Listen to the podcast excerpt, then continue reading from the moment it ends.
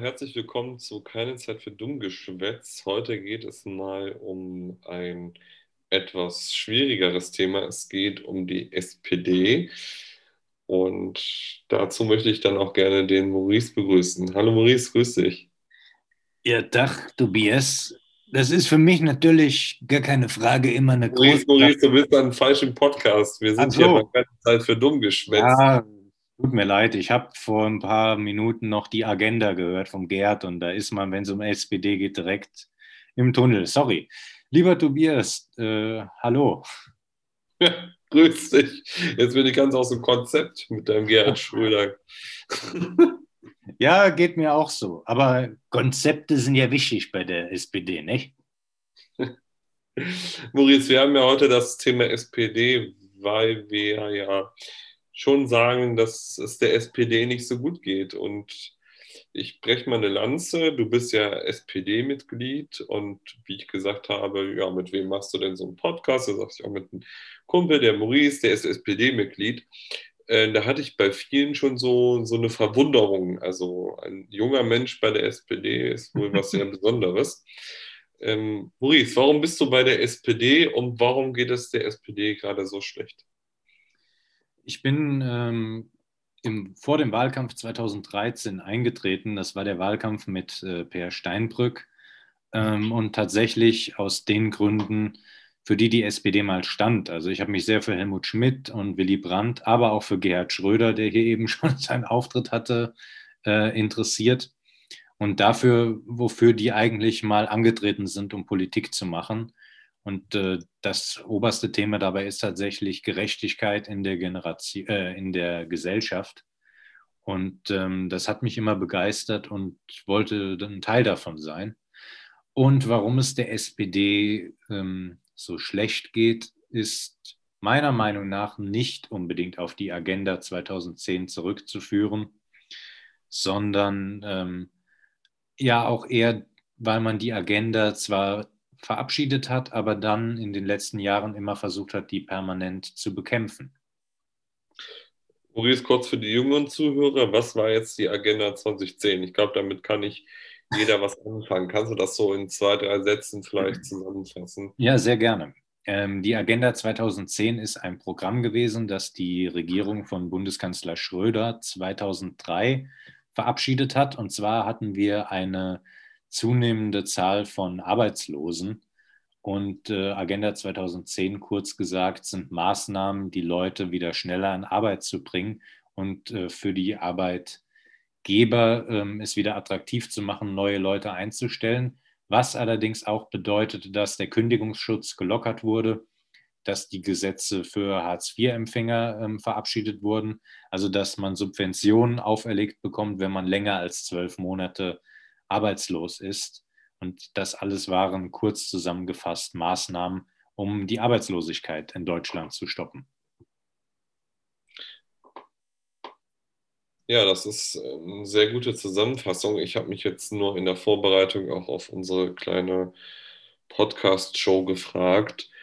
Das kann ja nicht der einzige Grund sein, warum es der SPD ähm, so schlecht geht, dass die Leute aus Protest 20 durch 2010 die SPD nicht mehr wählen. Ähm, was sind denn so noch die Hauptgründe, warum die SPD in diesen Umfragetief steckt?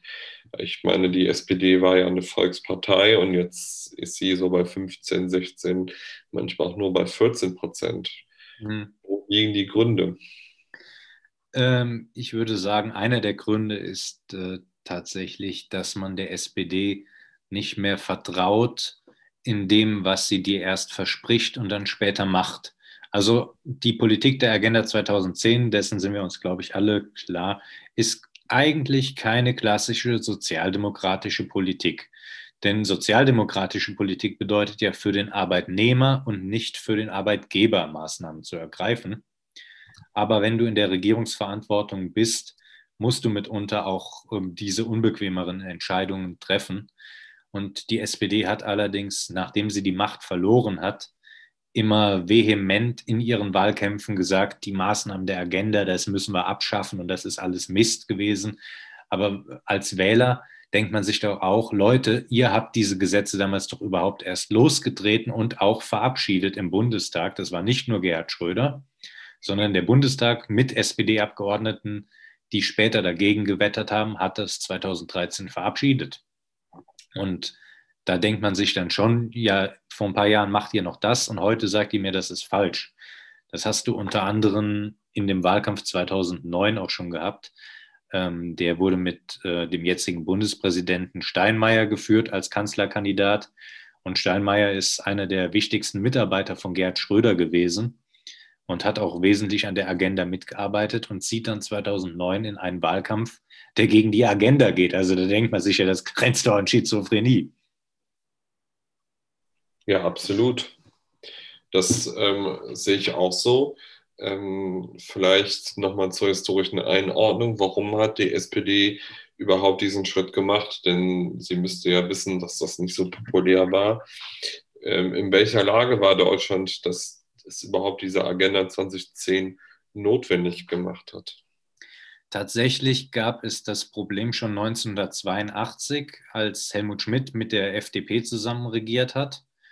Und ähm, die Koalition da. Wer war Helmut Schmidt? Helmut Schmidt ist, äh, ich glaube, das wissen schon die Zuhörer, wir sind ja auch ein politischer Podcast, ein ehemaliger Bundeskanzler der SPD, der ähm, zwischen den 70er und den frühen 80er Jahren regiert hat, zusammen mit der FDP. Man höre und staune, das gab es auch mal.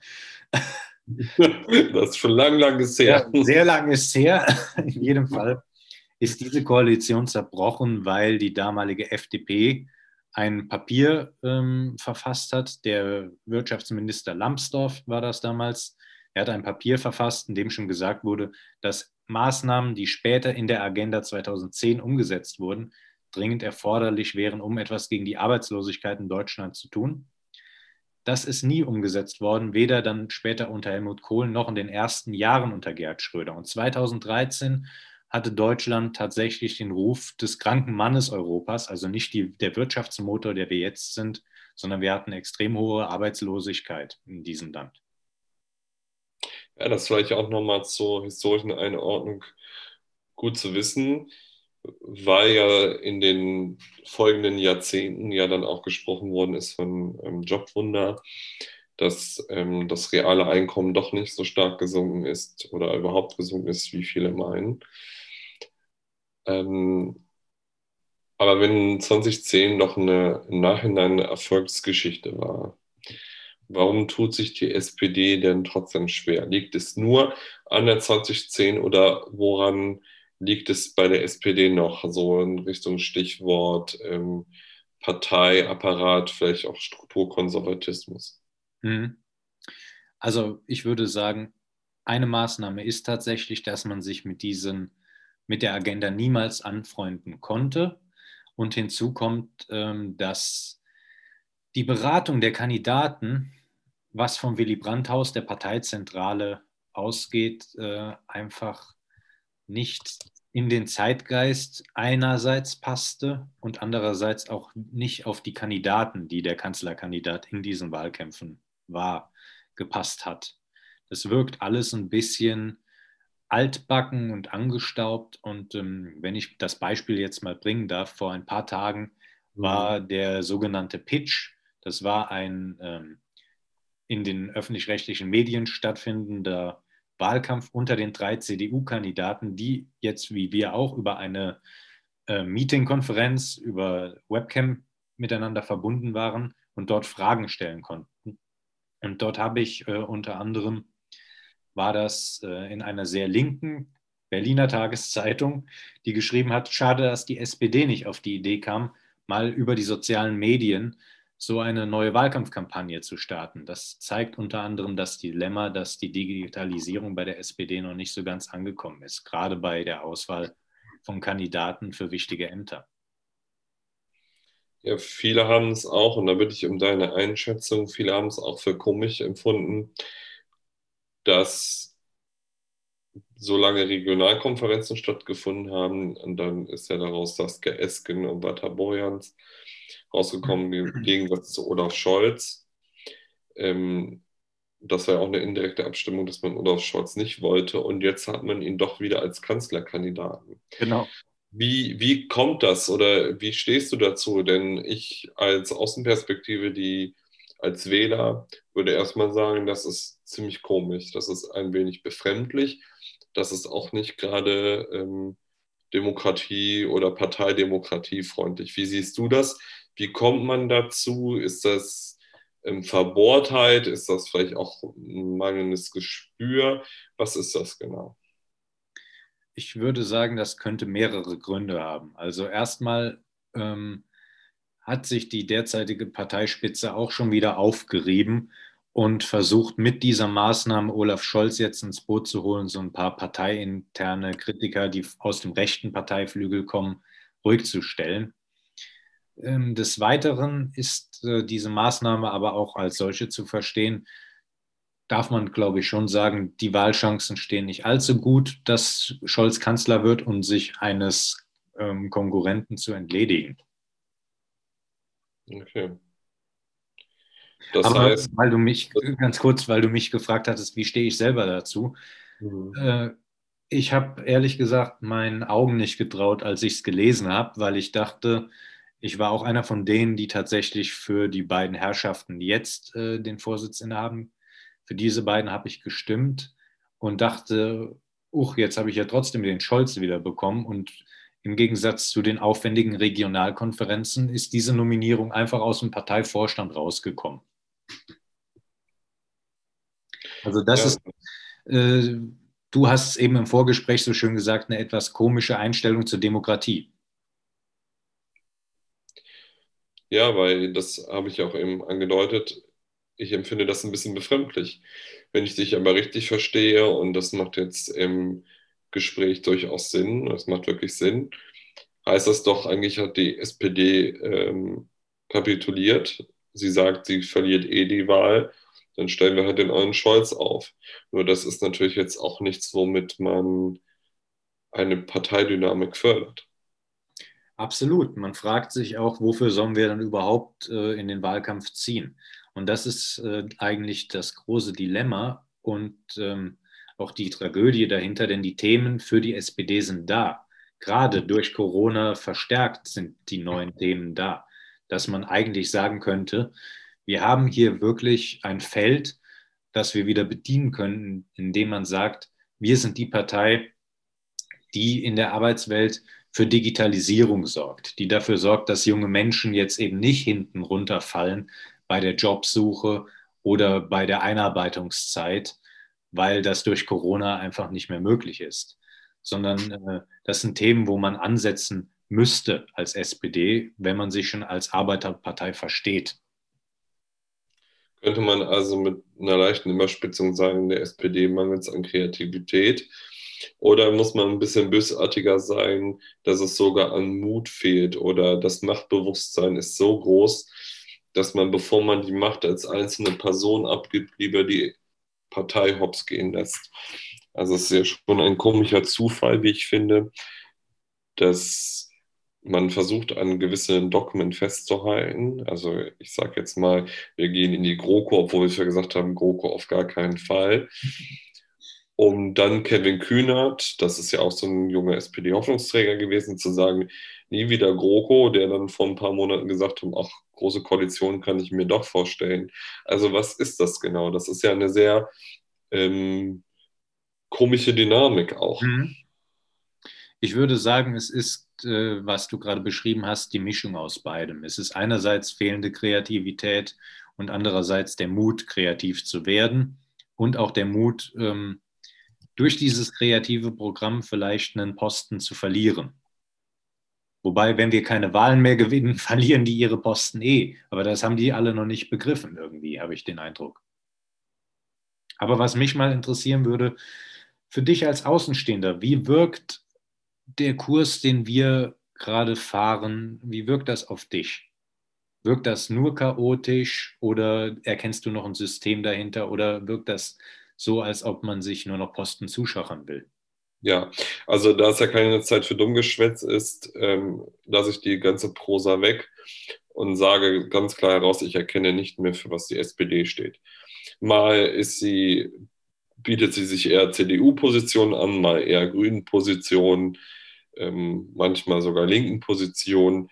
Aber etwas Eigenes zu schaffen, dass man sagen kann, das ist SPD in Reihenform und das finden wir nirgendwo anders, sehe ich bei der SPD einfach nicht mehr. Es wirkt für mich wirklich aktuell nach Parteiengeschachere, es wirkt für mich wenig systematisch, wenig überlegt, es wirkt zuweilen hektisch, zuweilen auch sehr gemütlich, aber es ist nicht so, dass ich da einen roten Faden erkenne oder eine ähm, Agenda, vielleicht auch mal 2020 oder so, sondern es wirkt alles für mich zufällig, wer da gerade ähm, mal für ein paar Monate ein bisschen mehr Macht hat. Aber im Grundprinzip wirkt das alles für die Situation, wo die SPD steht, wirklich sehr beruhigt.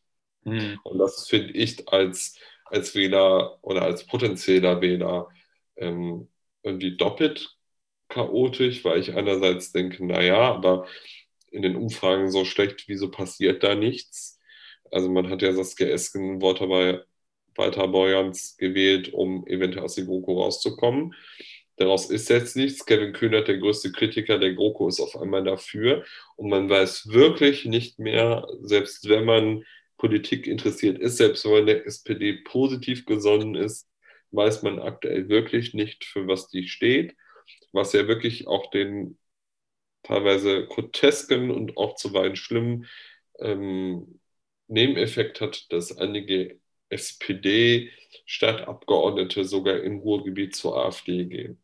Hm. Und das ist wirklich etwas, was mich ähm, noch zusätzlich verwundert und auch befremdet. Hm.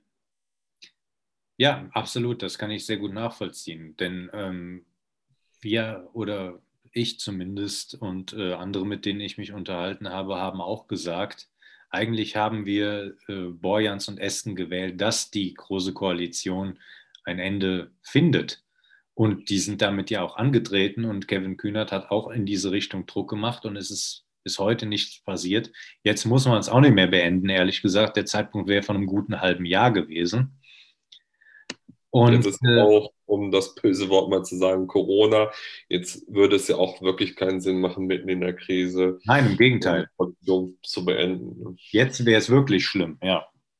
Aber wir waren, also ich habe ähm, 2000, Anfang 2018, als die Verhandlungen zwischen der Grünen Partei, der FDP und der CDU gescheitert sind und der Druck auf die SPD größer war, bin ich der jetzigen Landwirtschaftsministerin Klöckner begegnet, von der man ja halten kann, was man will. Aber ich habe. Du kommst aus Rheinland-Pfalz, das heißt, genau, du hast, du hast politische Berührungspunkte. Ja, ja. Ähm, ja, ich sage jetzt nichts großartig über ihre Person. Ich glaube, man kann sich denken, was ich von ihr halte. Aber ich habe damals zu ihr gesagt, wissen Sie, Frau Klöckner, eigentlich wäre es doch für Ihre Partei und für meine das Beste, wenn wir jetzt eine Minderheitsregierung der CDU bekommen. Die CDU muss sich bewegen und muss Mehrheiten äh, wieder gewinnen und die SPD kann sich in der Opposition sanieren. Und man darf nicht vergessen, du brauchst beide Parteien, die einigermaßen sich das Gleichgewicht halten und äh, als Punching-Partner auch ähm, sich gegenüberstehen können. Ich war froh, dass Frau Klöckner Achtung, Anführungszeichen, nicht mit einer Floskel kam und mir daraufhin sagte, ja, aber Deutschland braucht ja eine starke Regierung. Also ähm, ja, für die CDU ist das leider genau dasselbe wie in der SPD. Man denkt einfach weiter so und damit ist es getan, aber nein, damit ist es eben nicht getan. Das heißt zur Klarstellung, sie hat mit einer Floskel geantwortet. Ja, natürlich hat sie mit einer Floskel geantwortet, weil sie nichts anderes tut. Jetzt habe ich doch was Böses über sie gesagt. Ah, okay. ja, lassen wir Frau Glöckner Frau Glöckner sein. Sie genau. hat nur schlechte Seiten. ähm, war Weinkönigin, aber das auch dann das Genau, das, äh, ja, muss man erstmal schaffen. Ähm, aber um zurück zur SPD zu kommen, äh, dein Eindruck dazu hast du eben schon gesagt, aber siehst du irgendwie da einen Hoffnungsschimmer oder eine Person, die da ähm, den Change doch bringen könnte? Wirklich aktuell, ähm, Maurice, fällt mir keine Person ein, die ich kenne aus der öffentlichen Wahrnehmung. Es gibt bestimmt welche in der B- und C- und D-Reihe, die bestimmt geeignet wäre, aber in der öffentlichen Wahrnehmung fällt mir keiner ein. Ich hatte mal gehofft, Kevin Kühnert könnte, also Bundeskanzler habe ich jetzt nicht gehofft, aber ich dachte mal so ein bisschen die Partei durchaus mal durcheinander wirbeln und das kann ja dazu führen, dass auch alte Strukturen sich mal wieder neu finden müssen. Aber das war ja dann auch ziemlich schnell erledigt. Also dem Kevin Kühnert hat man ja einen Posten angeboten, damit war, der, war die Berührungspille geschluckt.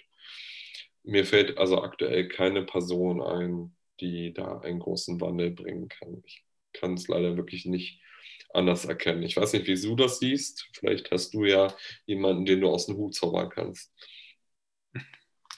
Äh, ja, ich könnte mir tatsächlich da ein paar Optionen vorstellen, die zumindest mal für einen Parteivorsitz interessant wären. Und wenn ich so auf die Uhr gucke, müssen wir auch so langsam zum Schluss kommen. Also ähm, da ist wieder unser berühmter positiver Ausblick für die Zukunft.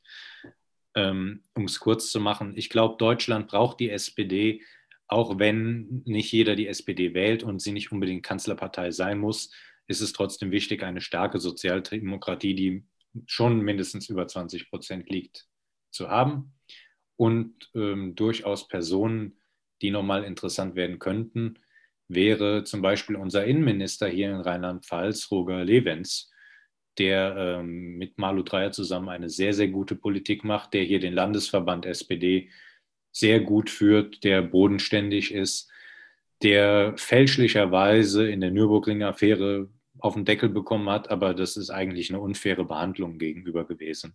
Also ich würde sagen, da hättest du eine integere Person, die allerdings aus einem eher kleineren ähm, ja, Landkreis käme, aber das könnte ja auch mal gut sein.